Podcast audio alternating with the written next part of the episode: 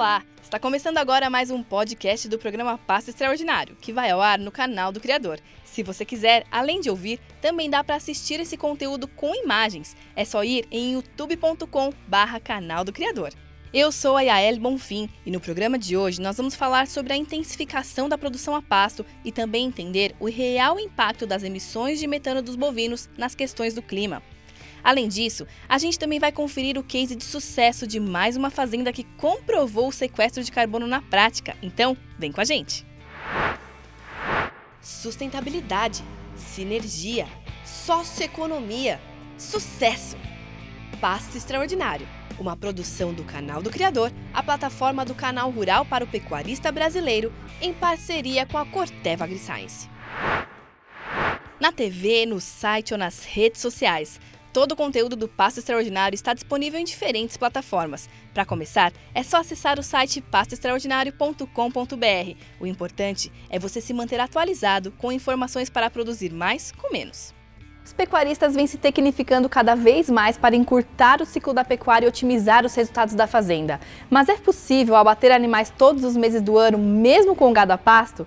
Quem vai responder essa pergunta para a gente é o Wagner Pires, especialista em pastagens, que já está aqui com a gente. Muito obrigada pela sua presença, Wagner. Eu que agradeço, é um prazer estar com vocês. Prazer é todo nosso. E eu quero ir direto ao assunto, né, para você responder essa nossa pergunta aí. É possível abater animais todos os meses do ano a pasto? Então, não é impossível e é um pouquinho complicado. O pecuarista tem que entender alguns pontos importantes. Por exemplo, a gramínea forrageira, o pasto, vai produzir 70% do volume de massa do ano na época das chuvas e 30% no período da seca. Então, ele pode sim produzir gado gordo para o frigorífico o ano todo, porém, as quantidades que ele vai produzir não serão as mesmas. Outro ponto importante: ele pode dividir 100% da fazenda dele.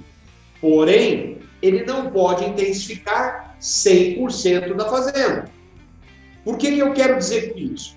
Porque ele tem que guardar um pouco de, de pasto justamente para a época da seca ou para uma emergência, uma praga que ocorreu na pastagem e algo parecido. Então, é muito importante que o pecuarista monte uma estratégia na pastagem dele na fazenda.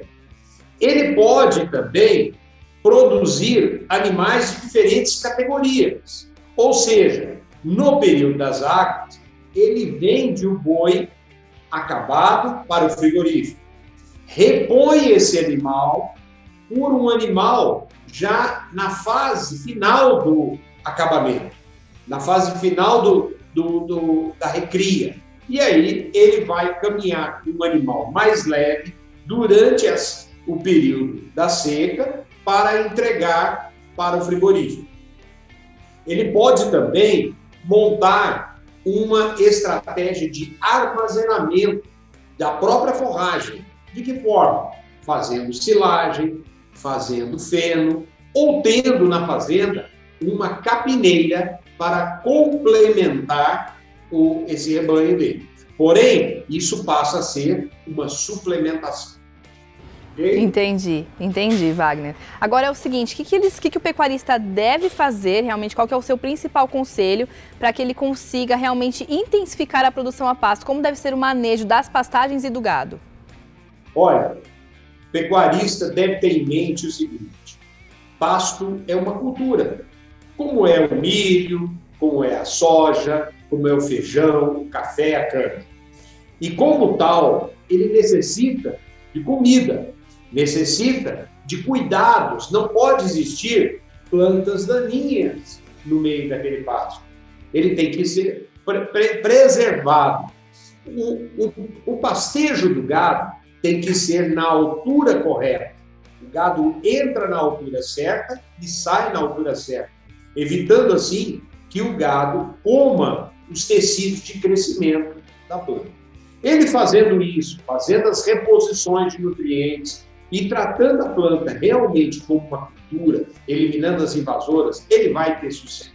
Perfeito. Agora, para a gente encerrar, Wagner, o que, que ele não pode fazer de jeito nenhum? O que, que o pecuarista precisa evitar? Muito bem. O que você não pode, pecuarista, é tirar aquilo que você quase que já não tem.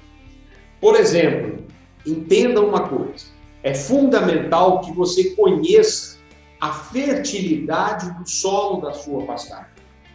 E se a fertilidade sua, da sua propriedade, é baixa, você deve criar um plano de médio e longo prazo de reposição e melhoria para ir elevando a sua produção.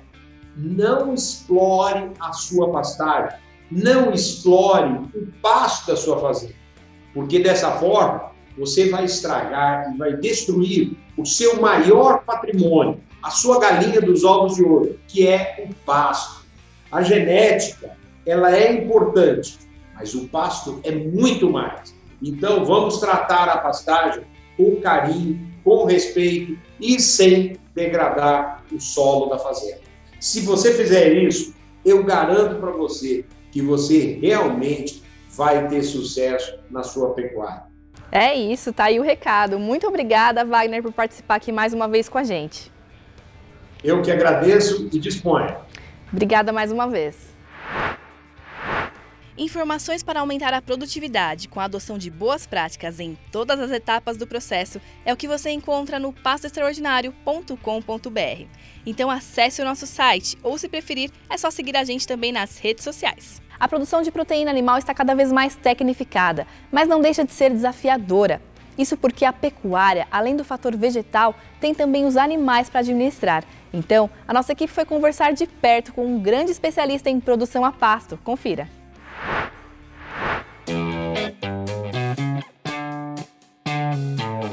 A pecuária, nesses últimos anos, nesse, nessa última década, perdeu muitas áreas, cedeu muitas áreas de pastagem para áreas de cultura.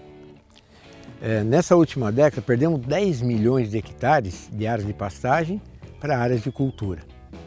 Mas se formos ver como um todo, nós tínhamos 170 milhões de hectares há 10 anos atrás, hoje temos 160 milhões de hectares, de acordo com o IBGE. Mas o que deixa a gente ainda muito feliz na área da pecuária é que, se formos olhar o rebanho brasileiro, hoje nós temos ainda igual ou maior o rebanho brasileiro, 210 a 215 milhões de cabeças é o rebanho brasileiro, sendo ainda uma área de pastagem, se formos ver, altamente produtiva em termos de criação de bovinocultura. Se formos analisar, a pecuária é a cultura mais difícil de se aumentar a produtividade quando se compara com uma outra cultura, que nem soja, milho, sorgo, é, arroz, café, algodão. Porque essas culturas você consegue aumentar o índice de produtividade com lucratividade rapidamente, entendeu? Com adoção de uma adubação mais balanceada, um micro, macro elemento, um trato cultural, você consegue aumentar a sua produtividade rapidamente em índice de produtividade e lucratividade. Mas quando você vai para o lado da pecuária, você já envolve um animal. E você tratando de pecuária, o trajeto é mais difícil para você aumentar a produtividade. Por quê? Porque a, a pecuária tem duas culturas dentro de uma. Você tem a cultura do capim, que você tem que trabalhar com sistemas agronômicos. E você tem a cultura do boi, que você tem que trabalhar com índices zootécnicos. Para você aumentar a produtividade numa área de pastagem ou de uma, de uma, de uma criação de boi, aumentar sua produtividade, ganho de peso, capacidade de suporte, você tem, tem que ter uma sinergia das duas culturas dentro de uma, para que realmente traga frutos de produtividade para de pastar, para a pecuária. Por exemplo, se você trabalha só com índices ou técnicos, de ganho de peso, de quanto custa um arroba hectareano, quantos arroba vai produzir, qual o custo da arroba hectareano, você está preocupado em índices ou técnicos. Mas você não pode deixar de esquecer que para esses índices ou técnicos seu terem sucesso, você precisa cuidar da cultura do capim, que são os índices agronômicos. Se o capim está bem implantado, se ele está bem cortado, a altura está certa, se ele está bem gramado, Aí você fazendo isso, o índice agronômico, em duas balanças, vamos dizer assim, nós temos uma balança. Eu não posso fazer com uma balança diferente do peso da outra. Zootecnia e agronomia. Eu tenho os dois índices que é a pecuária. Aí eu junto os dois e vou ter uma sinergia. Eu tendo essa sinergia para aumentar a produtividade, eu consigo aumentar a produtividade. Quando a gente vê, por exemplo, a capacidade de suporte das áreas de pastagem, nós estamos ainda com uma 0,809 UA por hectare ou 1,2 cabeças por hectare. Mas o que mais deixa a gente é, impressionado e preocupado com o futuro da pecuária é o baixo índice de produtividade por área. Hoje, nós produzimos 5 arrobas hectare ano. Num país que nem o Brasil, tropical, numa dimensão dessa de pastagem, a produtividade é muito baixa. Vamos comparar com outros países, como Argentina, Uruguai, Paraguai, é mais que o triplo de produtividade de, de arroba hectare ano do que o Brasil. Isso nos assusta muito. Felizmente, a pecuária tem mudado o setor. Ela está migrando lentamente da pecuária tradicional extrativista para uma pecuária de maior ganho de peso, uma pecuária com adoção de tecnologia de alta produtividade. E esse é um ponto muito importante que eu vou dar uma dica para os senhores que mexem com pecuária de baixa produtividade. Pecuária, vamos falar melhor assim, tradicional ou extrativista. Quando um animal que você tem no seu pasto, um bezerro, um garrote, um boi, está pastejando para se alimentar, comendo o capim, o capim para rebrotar vai puxar nutrientes do solo. Ou a gente entende claramente, de uma vez por todas, que temos que fazer uma reposição esporádica de um nutriente para a planta forrageira manter a produtividade ou até crescer, ou os senhores vão tendo um decréscimo de produtividade ano após ano. Hoje nós estamos falando aqui é, de um bioma em Goiás. Nós estamos em Jussara, interior de Goiás, e estamos falando no bioma é, daqui do estado de Goiás. Mas em todo e qualquer bioma que você for trabalhar, no Mato Grosso, no Acre, em qualquer lugar que você for trabalhar, entendeu? Em, em biomas diferentes, a regra segue a mesma você tem que trabalhar com duas culturas, porque você nunca vai ter só o gado ou só o capim.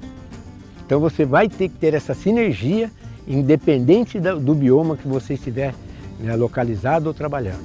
Isso é extremamente importante.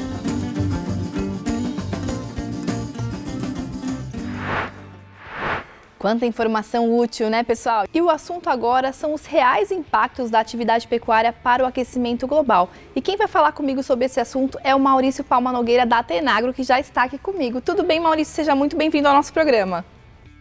Tudo bem, muito obrigado pelo convite, é um prazer estar aqui com vocês. Prazer é todo nosso, Maurício. Eu quero começar então te perguntando sobre, queria que você explicasse aí pra gente quais as principais diferenças entre o gás metano e o carbono, por exemplo, porque a gente sabe que o metano, ele é potente, mas ele fica muito menos tempo na atmosfera e ele também não vem aí de fontes de combustíveis fósseis, né, da emissão de combustíveis fósseis, ele vem de uma coisa que já está na natureza. Então eu gostaria que você comentasse um pouquinho sobre isso pra gente.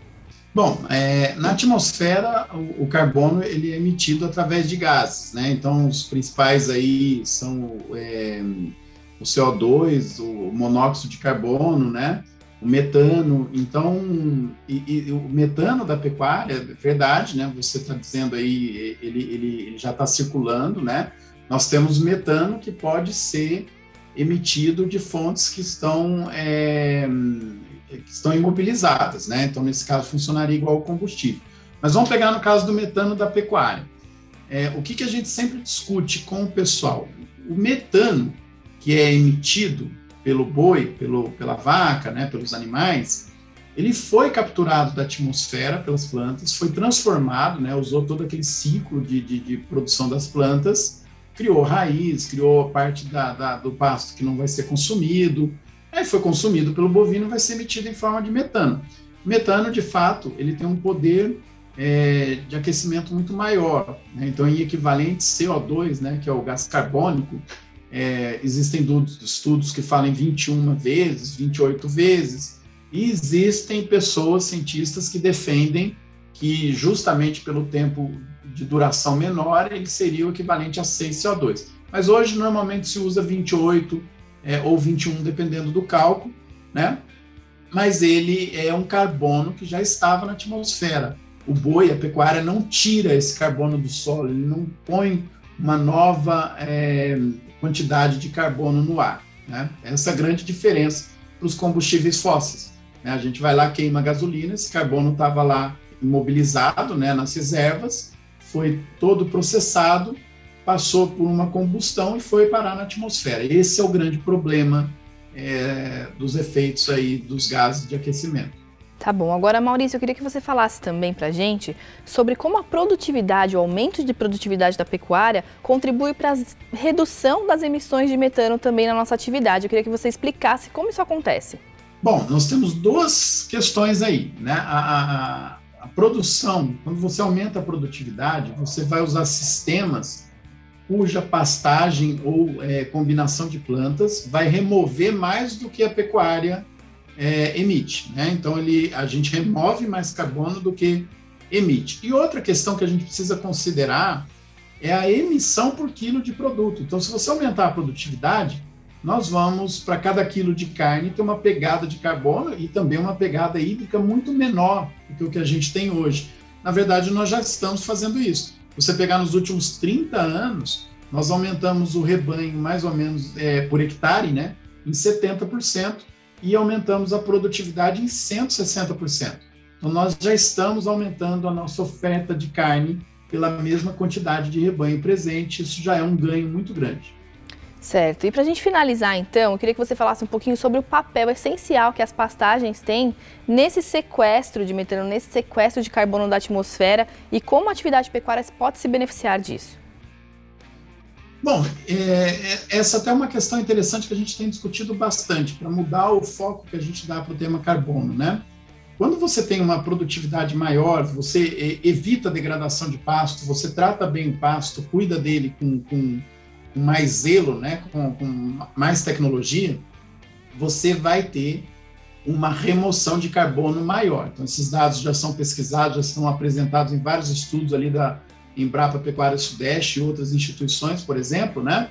É, e isso também financeiramente, desde que bem conduzido, lembra sempre que, o, que a fazenda tem que ser bem administrada, também vai te dar um retorno de capital maior. Então, você freia a degradação, aumenta a produtividade, vai aumentar a remoção de carbono da atmosfera, o balanço da pecuária melhora e você também ganha mais financeiramente. Então, nós temos que começar a comunicar melhor o produtor para ele entender esse processo do ponto de vista gerencial. Nós estamos indo muito para a discussão focada em carbono, e é um tema, às vezes, um pouco complicado da gente assimilar, da gente é, levar para a aplicabilidade prática dentro da nossa rotina. Certo, perfeito. Na verdade, quando a gente é, adota boas práticas de produção, isso naturalmente também acaba se refletindo aí nas questões de sustentabilidade, né, Maurício? Com certeza, né? Todo, tudo que a gente melhora o nosso sistema, né? Todos os, as nossas variáveis de aumento de produtividade, de eficiência, vão contribuir também ou com a redução das emissões por quilo produzido ou com remoções. Então, as duas coisas acontecem ao mesmo tempo, né? Se eu estou falando do animal, é uma produção maior do que o aumento na, na, nas emissões. Se eu estou falando das pastagens, é uma remoção que compensa mais ainda, né? Mais do que a, a, as emissões dos bovinos. Isso é muito bom. Né? Esse é o conceito de sustentabilidade, na verdade. Né? Você está falando aí de três coisas ao mesmo tempo: a economia, é, a parte social e a parte ambiental. É isso mesmo. Perfeito, então. Muito obrigada, Maurício, pela sua participação. Tenho certeza que tudo que a gente falou aqui vai ser bem útil para os pecuaristas que estão nos assistindo. Eu que agradeço. Obrigado pelo convite. Obrigada. Gente, Vale lembrar que se você quer saber mais informações sobre cuidados com o pasto, tem muita informação útil para você, produtor e produtora, no nosso site, que é o www.pastoextraordinario.com.br. Aí mesmo do seu celular ou computador, você acessa e se mantém muito bem informado. E agora nós vamos conhecer a história e as boas práticas de mais um pecuarista S, que comprovou o sequestro de carbono em uma fazenda localizada no interior de São Paulo. Com base em dados científicos mensurados pela Embrapa e pela WRI, que é uma instituição internacional reconhecida pela ONU, o produtor Bernard Kipp comprovou com o apoio da plataforma S da Corteva AgriScience que produz a tão desejada carne carbono neutro.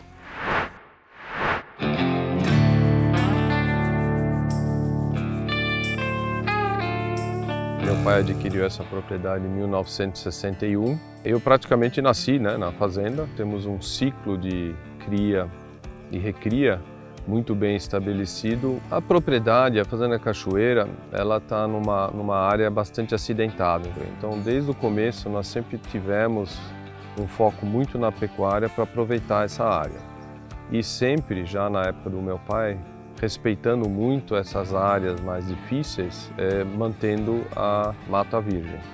Então, de uma maneira simplista, nós temos um terço de área ainda de mata virgem preservada, nós temos um terço de pastos, é, pastos o ano todo, e nós temos um terço é, de área de agricultura no verão, onde a gente faz uma cultura de inverno voltada para a pecuária. Por isso que a gente faz uma integração lavoura e pecuária. E simplificando os números, são mais ou menos mil hectares é, os três, ou seja, são 3 mil hectares divididos nesses três é, segmentos. O sequestro de carbono nessa fazenda é, foi algo que, que nós sabíamos que existia e, e ficamos muito felizes, junto com o projeto da Corteva, de não só documentá-lo e, e vê-lo, mas sim também de mostrar para os meus colegas pecuaristas é, e para a sociedade civil que o que nós fazemos não é prejudicial ao meio ambiente, muito pelo contrário, ele ajuda o meio ambiente. Em primeiro lugar, nós passamos por uma auditoria por parte da, da Corteva, junto com a Embrapa, é, para ver se a nossa propriedade se encaixava é, dentro da, das normas estipuladas. Então, em primeiro lugar, nós nos sentimos bastante felizes e honrados em ser aprovado, em poder participar desse grupo seleto. O segundo passo foi, evidentemente, a, o trabalho de medir e ver qual é a nossa geração de crédito de carbono na propriedade. Nós utilizamos uma metodologia que se chama MRV, Monitoramento, Relato e Verificação da pegada de carbono, né, das emissões, do balanço de emissões. Utilizamos a ferramenta que se chama GHG Protocolo. Essa ferramenta é reconhecida pelo Instituto Mundial do Clima, né, pela ONU, enfim, é uma ferramenta crível que a gente pode utilizar, que não vai ter um questionamento científico, é, para que esses números pudessem vir à tona. Né? E quando a gente aplicou o GHG aqui na fazenda, a gente utilizou é, é, o histórico de 20 anos dessas áreas, os insumos que são usados, o gasto de diesel, o manejo que é feito, as tecnologias do grupo ABC, da agricultura de baixo carbono, que são utilizadas aqui. Então nós constatamos que a fazenda hoje sequestra em média, no ano safra que a gente calculou, 2.500 toneladas de CO2 equivalente por ano. Certo? Ou seja, ela faz um papel bem interessante. Apesar da pecuária que ela tem, emite metano, mas todo o manejo que ela faz sequestra carbono em solo. A Corteva está se preocupando hoje em colocar uma chancela, trazer um selo para falar, ó, essas fazendas estão fazendo o seu trabalho é, muito bem feito. A gente a, é, acredita que nos próximos seis meses a gente já vamos ter as primeiras fazendas certificadas. Esse processo demorou praticamente um ano e meio e, e foi muito interessante acompanhar até a, os nossos colaboradores é, no sentido de entender a, o que significava fazer o sequestro de carbono na nossa propriedade. É, administrar uma fazenda que, que tem um foco também na sustentabilidade é, é prazeroso por quê? Porque a gente, tem que, a gente sabe que o nosso trabalho é para uma outra geração. Né?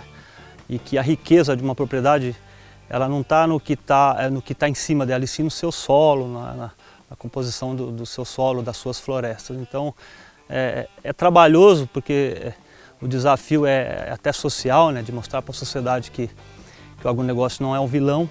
Mas por outro, por outro lado é muito prazeroso porque é, você consegue é, notar as diferenças dentro da sustentabilidade, né? É, tanto na fauna, na flora, na próprio bem-estar animal. É um conjunto de ações que no final é muito prazeroso de gerenciar. Para nós é, chegar no ponto que nós estamos hoje, não foi uma jornada de um ou dois anos é uma jornada de mais de 20, 30 anos.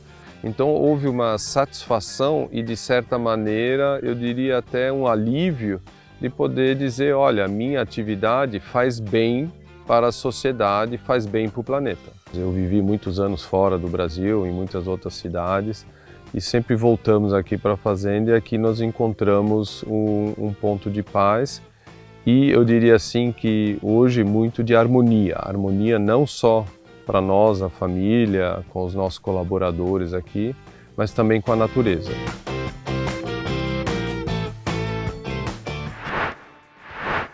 Bacana! São projetos como esse que vão mostrar a realidade da pecuária brasileira para o mundo e contribuir com a imagem do Brasil no mercado internacional. E se você quer saber mais sobre esse projeto de mensuração de carbono nas propriedades rurais, conheça a plataforma S da Corteva AgriScience, que promove o desenvolvimento sustentável da pecuária brasileira.